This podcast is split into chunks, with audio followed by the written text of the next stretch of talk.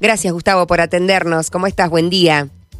¿Qué tal, Erika? Buen día, ¿cómo le va? Bien, muy bien. Gustavo, ¿has tenido posibilidad de, de chatear con, con, este sistema de inteligencia artificial?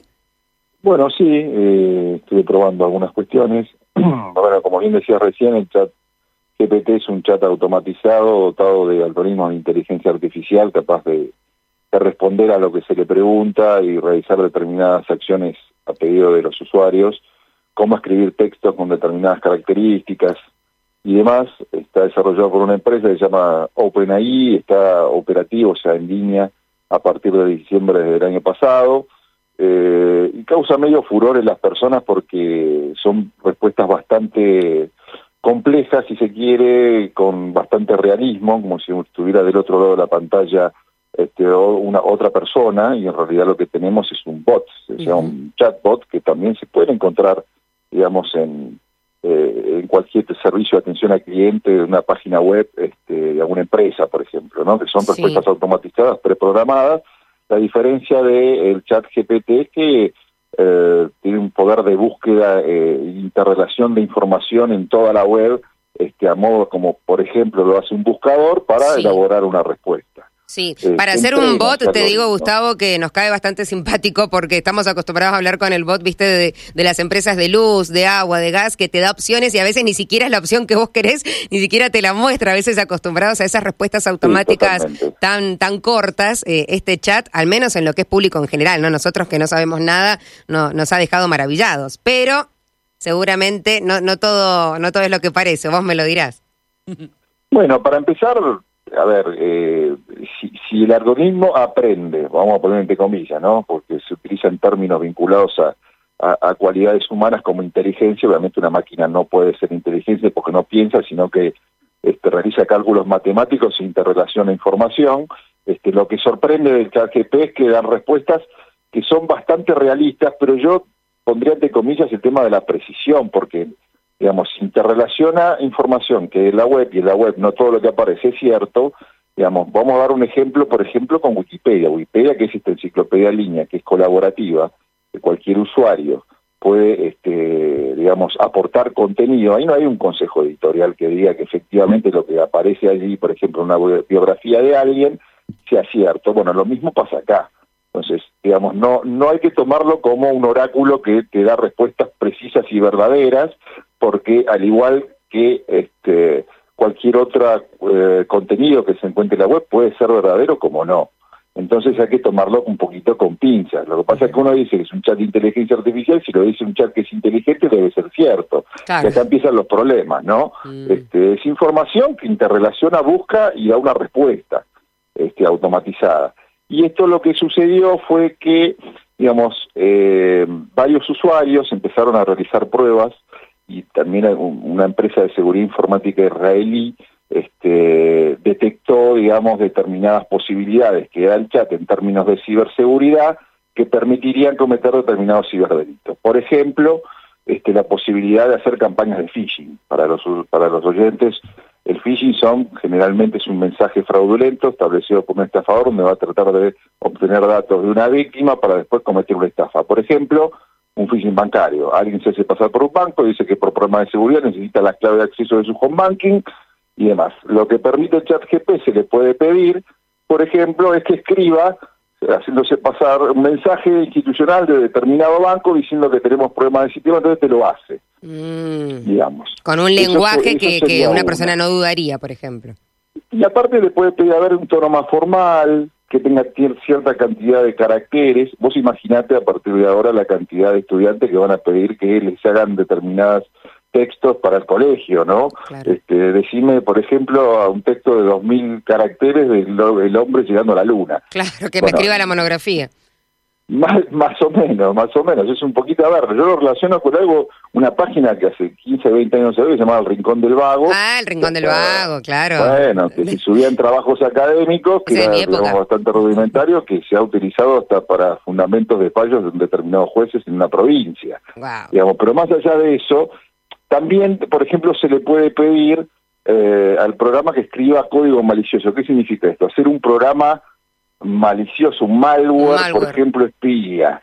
Una persona sin conocimiento de cómo programo yo o hago esto. Y el programa lo permite. ¿Por qué sucede esto? Siempre, y esto es interesante para, para discutir, para debatir, siempre en ciberseguridad se dice que la prevención está del lado del usuario, ¿no? Dicen que tienen que ser conscientes de los riesgos y amenazas y tener cuidados. Es cierto, esto es una parte importante, pero poco se habla de el rol de las empresas en materia de ciberseguridad, porque la, eh, acá se lanzó el programa y no se tuvieron en cuenta en estas, estas consideraciones. Entonces, generalmente, y esto culturalmente es así, cada vez que uno programa, va a lanzar un servicio, una aplicación, un programa y demás, este, no se hace pensando en la ciberseguridad, se hace pensando en la funcionalidad de ese programa. Y después se tiene que andar parchando, para usar un término de la jerga. Este, vienen estos problemas y mientras tanto este, existen estas cuestiones. Entonces, acá me parece que lo que se tiene que lo que se tiene que empezar a discutir es la responsabilidad de las propias empresas que facturan millones, por más que sea un servicio entre comillas gratuito, porque ellos facturan en términos de datos personales, ¿no? Comercializan nuestros datos personales en base a gustos y preferencias, este, también exigir cuestiones vinculadas a ciberseguridad. Vos no vas a, YouTube y no vas a poder subir un video pornográfico. ¿Por qué? Porque tiene un algoritmo que detecta por sus políticas de contenido, digamos, escenas de desnudez, semidesnudez, y el video no se va a poder subir. Bueno, estas cuestiones tienen que afinar en su versión beta el chat que con la empresa OpenAI. Claro, claro, claro. Em, ahí nos quedó clarísimo de qué manera podemos eh, ser o tener estas estafas, ¿no? Utilizando este chat, pero aprovecho también, eh, Gustavo, tu, tu, tu experiencia en la materia para llevarnos a la actualidad, porque ¿hay algún mm, sistema, aplicación o algo que sea 100% confiable porque conozco, viste, el amigo de un amigo y todos han sufrido estafas de lo que se te ocurra, Mercado Libre, Mercado Pago, que el banco, eh, eh, o cuál es, eh, cómo estamos ahora, ¿no? En materia de, seguridad informática, ¿cuál es la, tu recomendación ahora, en pleno 2023, para los usuarios de, distintas aplicaciones a través de la compu o el celu? Primero, lo que sucedió acá en Argentina en relación a fraudes y estafas, que antes no pasaba, a partir de la pandemia empezaron a aparecer bandas con cierto grado de organización incompleja que se abocan a cometer estas estafas en línea como emprendimiento directivo. Eso antes no existía para lo cual hay mayor, una mayor sofisticación en las técnicas de comisión porque son personas que están abocadas todo el día a cometer estas estafas y exploran, digamos, vulnerabilidades este, de los servicios y aplicaciones y demás. Hay mayor sofisticación. Y a nivel de empresas, a nivel global, se empezó a dar que aparecieron, eh, digamos, se, incrementaron algo que se llama ataques de ransomware, ¿sí? El ransomware es un software malicioso que ingresa este, a las bases de datos de, una red informática de una organización, las encripta y solicita un rescate, o sea, dinero a cambio de no hacer pública esa información o liberarla para que pueda seguir estando operativo ese, ese sistema. Eso, a ver, planteó la necesidad de que las empresas empiecen a ver, invertir en ciberseguridad, porque todavía se sigue viendo como un costo y tiene mucho que ver con lo que yo te comentaba anteriormente, o sea, cada vez que se, se, se lanza un nuevo programa comercial y demás, no se hace pensando en la ciberseguridad. Hay algo que se llama programación en eh, seguridad en desarrollo. Eso no es una, un área, no, o sea, culturalmente, históricamente no es algo que se tenga en cuenta, pero claro, con la llegada de Internet, que es un medio de comunicación con millones de usuarios, estas cuestiones que pasaron a ser cotidianas para nosotros, la ciberseguridad o la seguridad de la información es algo clave, para lo cual tiene que haber un cambio cultural que la pandemia también este, sirvió. Pero todavía sigue siendo visto, por ejemplo, esto como un costo para las empresas, para lo cual me parece que es un excelente este, ejemplo esto del chat GP, este, para decir, bueno, qué maravilloso, yo puedo este, pedirle determinadas acciones o textos y con características este, y demás, pero bueno, ¿qué, qué, qué resguardos toma la empresa para evitar que se cometan ciberdelitos, por ejemplo, a partir de determinadas respuestas? Claro. Claro, tal cual. Em, ¿Hay que cambiar la contraseña cada tanto o va más allá de eso? ¿O de qué manera podemos nosotros protegernos mientras esperamos que las empresas no decidan seguir invirtiendo y, apuntando a la ciberseguridad? Hay que mantener contraseñas complejas que no hagan referencias a datos personales o a una referencia este, propia que pueda ser fácilmente... Este, hay programas que se llaman programas este, diccionarios que escanean, por eso, viste, cuando vos ingresás a muchos servicios de aplicaciones, primero te preguntan si no sos un robot. Entonces quieren ver que del otro lado de la pantalla hay un ser humano, que hay algo que se llama CAPTCHA o tenés que tenés que cliquear. Bueno, eso es para, para, evitar que no haya un programa automatizado que prueba diferentes combinaciones de claves, para lo cual cuanto más larga y más compleja, y si tienen mayúsculas, si tienen este, algunos caracteres que lo permite el sistema, es bienvenido. No sé si cambiarlo tanto y activar algo que se llama factor de doble autenticación, que es una medida de seguridad este, más que brindan la mayoría de los este, servicios y aplicaciones de Internet, ¿no? Digamos, si alguien está tratando de iniciar una sesión de, una, de un perfil de una red social o eh, de algún servicio, una aplicación o un servicio de home banking, le va a avisar al titular a través de este, un mensaje de texto o a través de un mail de que alguien en un lugar que no es habitual está tratando de ingresar a la sesión, ¿no? Eso también tiene que ver con el factor de doble autenticación este, y demás. Esas cuestiones sí tener en cuenta. Y es un principio básico que, por más que varíen las modalidades y técnicas de comisión de los diferentes fraudes y estafas, que la mayoría de los fraudes y estafas que se cometen acá en Argentina están basadas en campañas de phishing, porque vos podés obtener ciertos datos que necesitas, por ejemplo, del usuario y contraseña de home banking para entrar a una cuenta de un tercero y vaciársela de diferentes maneras. Yo puedo estar en algún programa espía que registre todo lo que teclea tu celular o, tu computadora, o lo puedo tratar, de, digamos, o te hago un cuento del tío, que nuestro, hay una frase de nuestros padres y abuelos, que es esto, que es el phishing, ¿no? que es un mensaje fraudulento donde hay un estafador que se va a hacer pasar por una organización. Bueno, ese tipo de, estafas basadas en campañas de phishing, si uno tiene en cuenta un principio básico este, que le internaliza como usuario, no va a ser víctima de ningún fraude de que ninguna organización, sea un banco, una tarjeta de crédito, un organismo de gobierno, este, un sistema de pago de o quien fuese, le va a solicitar algún dato de tipo personal a través de una vía de comunicación de Internet.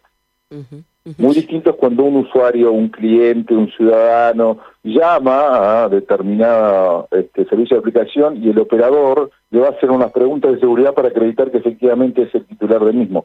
Pero nunca va a ser al revés. Nunca por motu propio, del otro lado la organización te va a preguntar, te va a hacer una pregunta de seguridad. Si uno internaliza esto, no va a ser víctima de ningún fraude de estafa basado en una campaña de phishing. Claro. Acá Ariel eh, nos entiendo que es una, una pregunta sobre su confianza 100% en Google. Dice, no me acuerdo ninguna contraseña, lo tengo todo guardado en la cuenta de Google. ¿Es eh, nuestra fuente confiable con, con total seguridad? Google lo que es es un buscador. Un buscador lo que hace es, este, entre todos los sitios web que se encuentran publicados en Internet, este, a partir de determinadas palabras clave, el algoritmo de Google lo que hace va y este, da determinados resultados de búsqueda. Después el contenido de esas páginas no las maneja Google. Pueden haber contenido verdadero como contenido falso. Para lo cual, este, ahí Google es un poco neutro en ese sentido. Internet es como la vida misma, ¿no? Uno encuentra personas que, vamos a hacer una analogía con el mundo físico, que dice cosas que realmente son ciertas y otras personas que dicen cosas que no lo son, y todo eso se ve reflejado en Internet. Este, la diferencia es que Internet, por ejemplo, cuando en un, fraude, este, en un caso de phishing, se puede simular, digamos, este, una página web siendo un banco X, que en el mundo físico no va a ser caminando por la calle y va a ser una sucursal falsa de un banco, bastante improbable. Bueno, en Internet cualquiera puede usurpar o suplantar la identidad de alguien. Después puede tener consecuencias legales, pero yo puedo tomar el logo de un banco y agarrar una una serie de direcciones de mail, decir que soy del banco tal y por cuestión de seguridad necesito tu clave. Esto en el mundo físico es mucho más complejo. Es más, puedo montar un, sitio web este, similar al, del banco, simulando ser el sistema de home banking. Bueno, esto en el mundo físico no se ve, en Internet sí. Gustavo, lo último que te consulto, ¿cuál es la, la, pregunta más recurrente que recibís de, de, la gente, tu familia, tus amigos, allegados que saben que vos sos experto en la materia? ¿Qué es lo que más te preguntan? ¿Esto es cierto? me mandan algún mm. contenido o me preguntan. Yo, a ver, otra de las cosas que permite, y aprovechamos también hablando del chat GPG, es producir fake news. Yo lo que digo es, a ver, muchos hablan y dicen que Internet y las redes sociales van a suplantar a los medios tradicionales, ¿no? Que hay una generación que son los millennials y los centennials que directamente no ven televisión, no escuchan radio, cosa que es cierto, es una cuestión generacional, son más afectos, son de la generación digital y a las tecnologías touch, pero los medios de comunicación son los que te brindan, si se quiere, la garantía de que los contenidos que aparecen en Internet son fidedignos o no. Entonces, por ejemplo, si yo, digamos, no hay una noticia que diga que este, el, el ANSES, por ejemplo, para decir algo, está otorgando un beneficio económico este, a personas que eh, tengan DNI menos de 25 millones, evidentemente es una noticia falsa, por más que uno veamos que este, circula un mensaje por internet con el logo de ANSES y demás, eh, bueno, uno termina verificando los medios convencionales o los medios tradicionales esa noticia falsa no, en este sentido sirve este, para, para ver, bueno, ahí hay un principio básico que hay que tener en cuenta en Internet, no todo lo que se dice es cierto, no todo quien, y, digamos, no todos son quien dice ser. Con estos dos principios, tener en cuenta que podemos encontrar cualquier cosa, inclusive los resultados del ChatGPT, por más que la respuesta sea bastante verosímil, puede no ser cierta, porque toma información de la propia web, y en la web hay información verdadera y información que es falsa. Gustavo, vamos a ponerle eh, punto, pero puntos suspensivos a esta charla porque sin duda hay mucho más para seguir charlando sobre ciberdelitos, ciberseguridad, sobre eh, cómo están las denuncias, cómo están las sanciones o las penas, ¿no? A gente que, que ha denunciado, qué precedentes tenemos sobre distintos delitos. Lo vamos a dejar para una próxima charla, si te parece. Cómo no, un placer, muchas gracias. Muchas gracias, que tengas buena semana. Igualmente.